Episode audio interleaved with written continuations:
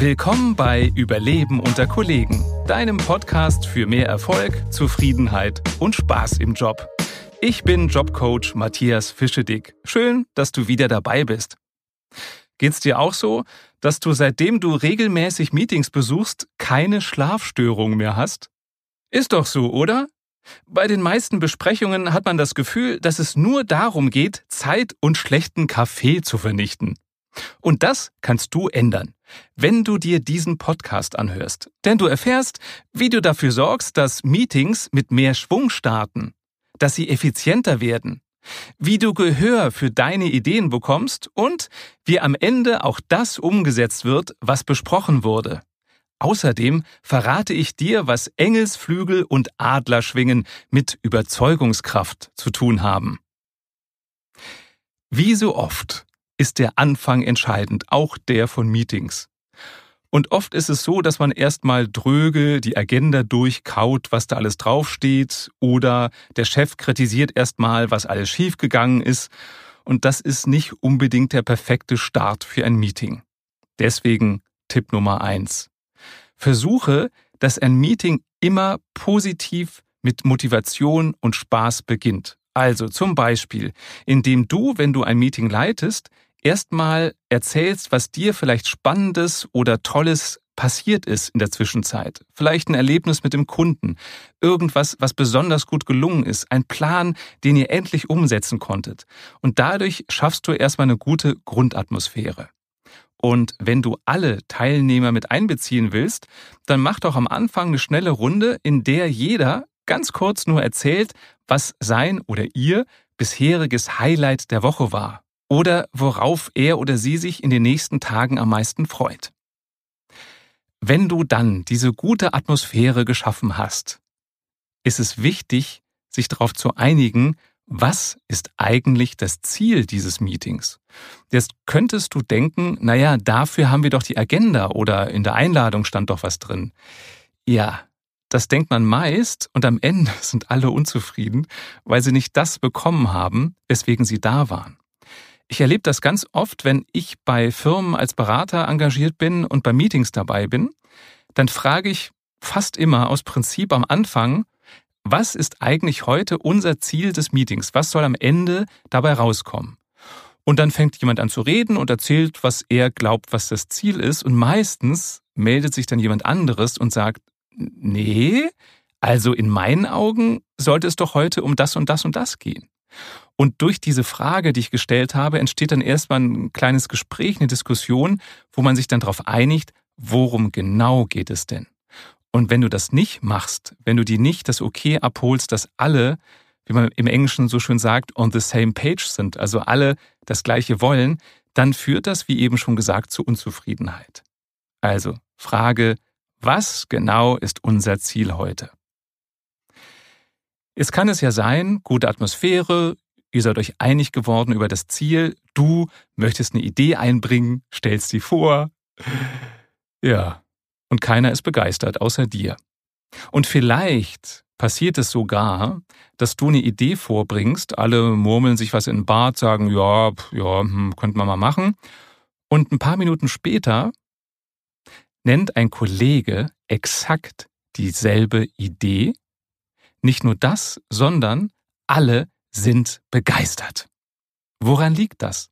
Ich habe ganz oft Klienten im Coaching, die mit solchen Problemen zu mir kommen, die mit solchen Erfahrungen zu mir kommen. Und der Grund ist einfach die innere Haltung, in der du deine Idee präsentierst. Wenn du immer denkst, ja, die Idee ist gut, aber nachher gefällt die den Kollegen nicht und dann mögen die mich nicht mehr, dann wirst du deine Idee nicht mit Überzeugung vorbringen. Dann wird immer dieser Zweifel, diese Zurückhaltung drin sein. Wenn du vollkommen überzeugt bist, dann wirst du deine Idee auch überzeugend präsentieren. Ich verrate dir jetzt einen Trick, wie du das hinkriegst. Wenn wir von etwas überzeugt sind, dann drückt sich das ganz unbewusst in unserer Körpersprache aus. Dann sitzen wir gerade, dann halten wir den Kopf gerade, dann sprechen wir in einem klaren Stimmmuster.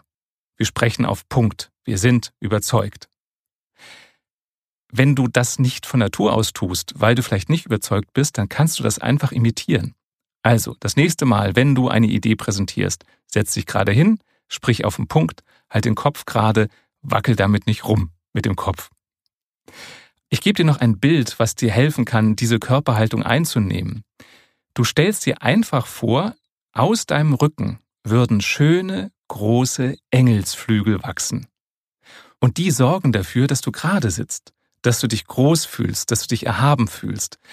Wenn du jetzt denkst, ah, Engelsflügel, das ist so ein, so ein Frauenquatsch, will ich nicht, dann stellst du dir halt vor, es wären schöne große Adlerschwingen. Und bevor du deine Idee präsentierst, stell dir vor, du hast die Flügel, die schwingen an deinem Rücken und wirst sehr überzeugend wirken. Und achte auch darauf, welche Wörter du benutzt. Vermeide möglichst den Konjunktiv. Also anstelle von ich hätte da eine Idee, sag doch ich habe eine Idee. Oder man könnte vielleicht das und das machen, sag doch ich find's gut, wenn wir das und das machen. Das hört sich vielleicht an wie so ein Mini-Unterschied, ist doch nur ein anderes Wort, was man benutzt, aber es hat eine vollkommen andere Wirkung. Und noch ein dritter Tipp. Rede langsamer. Dadurch wird das, was du sagst, bedeutungsvoller. Und bedeutungsvoll impliziert ja, du sagst gerade was total Wichtiges. Man sollte dir zuhören und du hast dir bestimmt was dabei gedacht, was du gerade sagst. Und wenn du Argumente nennst, um deine Zuhörer, deine Kollegen zu überzeugen, dann gibt's da eine magische Zahl. Es gab eine Studie, der wurde untersucht in der Werbung, wie viele Argumente muss ich nennen in einer Werbeanzeige, damit der Kunde kauft. Und das Ergebnis war, es sind genau drei. Wenn du weniger nennst, dann fehlen Argumente. Wenn du mehr als drei nennst, dann verwässert das, dann ist es nicht mehr klar. Also überlege dir vorher, was sind drei Gründe, warum man deiner Idee folgen sollte. Und setz dein stärkstes Argument ans Ende. Denn das letzte ist deinen Kollegen am meisten in Erinnerung. Also drei Argumente, das stärkste ans Ende. Es kann es sein, dass du, obwohl du total überzeugt bist, überzeugend präsentierst, von einem Kollegen unterbrochen wirst. Immer wieder, du kannst nicht ausreden. Lass das nicht einfach so durchgehen. Setz dich da durch. Mach es sachlich. Also, du könntest sowas sagen wie, äh, lieber Kollege, du hast mich jetzt gerade dreimal oder wie oft auch immer, du hast mich gerade dreimal unterbrochen. Das ärgert mich und ich würde gerne meinen Gedanken zu Ende bringen. Durch diese konkrete Zahl machst du klar, dass du dir das nicht einbildest, dass es kein Getue von dir ist, keine Befindlichkeit, sondern dass du sehr wohl aufgepasst hast und er das nicht einmal und aus Versehen gemacht hat, sondern mehrfach und bewusst. Wenn der Kollege trotzdem nicht aufhört, dich zu unterbrechen, das immer wieder tut, dann sprichst du einfach weiter. Du wirst dabei nicht lauter oder schriller, sondern du ziehst deinen Stiefel durch. Du sprichst einfach weiter. Dadurch wirkst du souverän. Und den Störenfried schau dabei einfach nicht an. Denn sonst würdest du ihm ja Aufmerksamkeit geben, die er so gerne hätte. Also schau alle anderen an, rede weiter und schau nicht den Störenfried an. In manchen Meetings ist es ja so, dass man viel redet, obwohl man eigentlich gar keinen Plan hat, wie man jetzt weitermachen soll. Und dann wird immer mehr geredet, weil man glaubt, viel hilft viel. Und in solchen Momenten gibt's einen Trick. Die Schweigeminute. Also, wenn du das Gefühl hast, ihr dreht euch im Kreis, ihr redet viel, ohne dass es was bringt, dann schlag doch vor, dass ihr alle mal eine Minute schweigt. In dieser Sendepause kann jeder zur Ruhe kommen, kann jeder für sich nochmal nachdenken, auch die Stillen, die vielleicht bisher noch nichts gesagt haben, und dadurch können neue Ideen entstehen. Wichtig. Während des Schweigens sollte niemand auf seinem Handy rumtipseln oder im Computer nach Mails gucken oder rausgehen. Nee, diese Minute ist wirklich dafür gedacht, dass ihr da sitzt und jeder für sich überlegt, wie es jetzt weitergehen könnte. Ein anderer Tipp, wenn ihr nicht wisst, wie ihr weitermachen sollt. Das ist eine sogenannte paradoxe Intervention. Also man tut das Gegenteil von dem, was man eigentlich erreichen will. Im Falle des Meetings wäre das, dass ihr nicht überlegt, was ihr tun könntet, damit ein Problem gelöst wird oder damit es besser wird, sondern ihr überlegt, was müsstet ihr tun, damit es noch viel, viel schlimmer wird. Das ist diese Paradoxie. Also, wenn ihr eigentlich nach einer Lösung sucht, dass Meetings kürzer und effizienter werden und ihr kommt einfach nicht weiter, dann überlegt doch einfach mal, was müsst ihr tun, damit Meetings noch länger dauern und noch weniger Output haben? Das macht auf der einen Seite extrem viel Spaß. Wenn ihr damit anfangt, werdet ihr merken, ihr wollt am liebsten gar nicht mehr aufhören, weil es so leicht ist, sich zu überlegen, was kann ich denn tun, damit es schlimmer wird? Und sammelt das.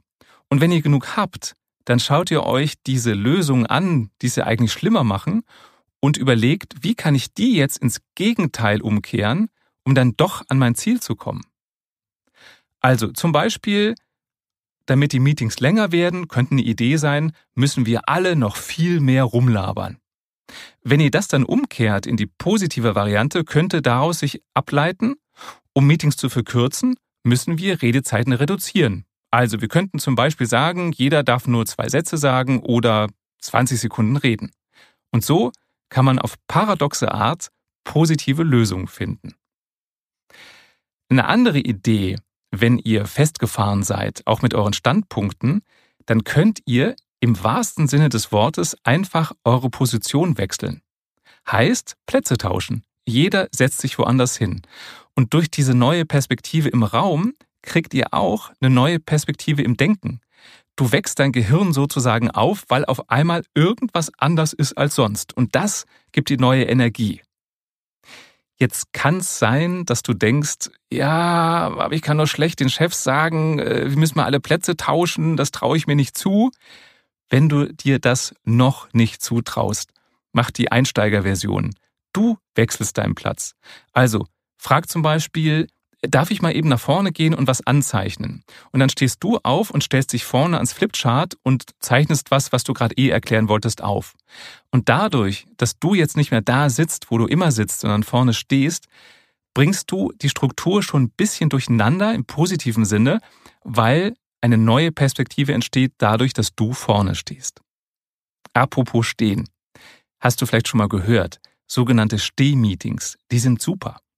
Also anstelle sich hinzusetzen, stellt man sich eben in eine Runde und bespricht für ein paar Minuten die Themen, die anstehen.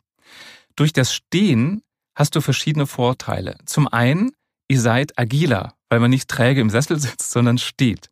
Zum anderen ist Stehen nicht so bequem wie Sitzen. Auch dadurch fassen sich alle kürzer, weil sie sich gerne irgendwann mal wieder hinsetzen möchten und deswegen redet man nicht so viel. Und dadurch, dass ihr steht und nicht am Tisch sitzt, gibt es keine optischen Schranken zwischen euch. Also es steht nichts im Wege, man begegnet sich im wahrsten Sinne des Wortes wesentlich offener. Und das kannst du auch noch steigern, indem du ein Stehmeeting zu einem Geh-Meeting machst, also ein Meeting im Laufen. Man spricht da von den sogenannten Walking Meetings. Das ist in Amerika in vielen Unternehmen schon gang und gäbe.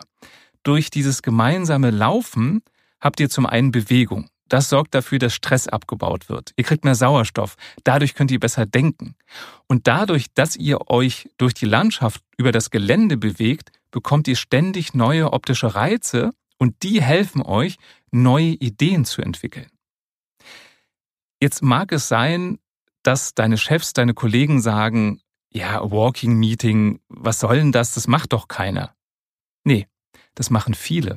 Du kannst als Argument nennen, das, was Top-Firmen wie Apple oder Facebook oder andere amerikanische Firmen jeden Tag machen, kann doch so schlecht nicht sein. Jetzt nähert sich das Meeting dem Ende. Ihr habt gut gelaunt angefangen. Ihr wart super kreativ. Alle haben deiner Idee gelauscht. Alle haben deiner Idee zugestimmt.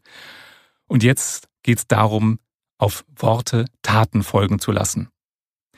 Wichtig ist, dass alle sich wirklich dazu bekennen, das, was ihr besprochen habt, auch umzusetzen. Sie sollen sich committen. Und es ist ein Unterschied, ob alle sagen, ja, ja, machen wir dann so, oder ob sie wirklich sich dazu bekennen.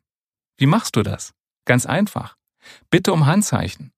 Frag ganz einfach, wer von euch ist einverstanden, dass wir das und das so und so umsetzen? Bitte heb die Hand, wenn du dafür bist. Das Heben der Hand ist ein größeres Commitment als nur ein Nicken und Murmeln von Ja, ja. Also bitte um Handzeichen, denn wenn jemand die Hand hebt, dann outet er sich und dann sieht er sich auch selber mehr in der Verantwortung, als wenn er in der Gruppe irgendwie mitmurmelt. Und bevor ihr euch trennt nach einem Meeting, fasst nochmal zusammen, was ihr entwickelt habt, wer was bis wann umsetzt. Denn oft geht das verloren. Und am Ende macht's dann wieder keiner. Also fasst zusammen, was habt ihr konkret besprochen, bis wann und wer tut es. Generell ist es sinnvoll, ab und zu mal zu hinterfragen, warum machen wir eigentlich genau dieses Meeting und warum genau in dieser Länge und warum genau in dieser Frequenz. Manchmal macht man Dinge einfach, weil man sie immer gemacht hat und verliert aus den Augen, dass es den ursprünglichen Grund eigentlich gar nicht mehr gibt. Also überprüf ab und zu mit den Kollegen zusammen, ist es eigentlich schlau, dass wir das, was wir tun, so tun, wie wir es tun. Und wenn möglich, guck, dass du pro Woche einen meetingfreien Tag hast. Also einen Tag, an dem es kein einziges Meeting gibt. Denn dann hast du Zeit, konzentriert am Stück an Projekten zu arbeiten. Und vielleicht geht hier auch die Lösung, dass aus eurem Team immer nur einer bei einem bestimmten Meeting dabei sein muss, so dass reihum immer mal einer einen meetingfreien Tag hat. Oder ihr guckt, ob ihr wöchentliche Meetings einfach alle zwei Wochen nur macht, so dass dann jeder Zeit hat für seine anderen Projekte. Und wenn du schon einen Tag hast, der voll ist mit Meetings, dann guck, dass die Pausen zwischen den Meetings nicht zu lang sind. Ja, jetzt denkst du vielleicht, ja, aber ich brauche doch eine Pause. Das stimmt. Aber wenn du zwischen den Meetings nur so eine halbe Stunde hast, dann ist das tote Zeit. Denn in dieser halben Stunde fängst du keine neuen Projekte mehr an, sondern trinkst dann lieber drei Kaffee oder machst eine Kleinigkeit. Und das heißt, diese Zeit ist für dich unproduktiv. Wenn du aber im Grunde von einem Meeting ins nächste gehst mit einer kurzen Mini-Kaffeepause, dann hast du am Ende des Tages am Stück viel mehr Zeit und schaffst viel mehr. Also möglichst wenig Zeit zwischen den Meetings, damit du am Ende des Arbeitstages am Stück viel Zeit hast. Das war Überleben unter Kollegen, der Podcast. Wenn du nie wieder eine Folge verpassen willst, dann abonniere mich einfach. Und bitte gib mir Feedback. Was hat dir gefallen? Was kann ich besser machen? Und welche Themen sollte ich in Zukunft behandeln? Falls du mich auf einer anderen Plattform hören möchtest als dieser, dann findest du Überleben unter Kollegen überall da, wo es Podcasts gibt. Und jetzt viel Erfolg beim Überleben unter Kollegen.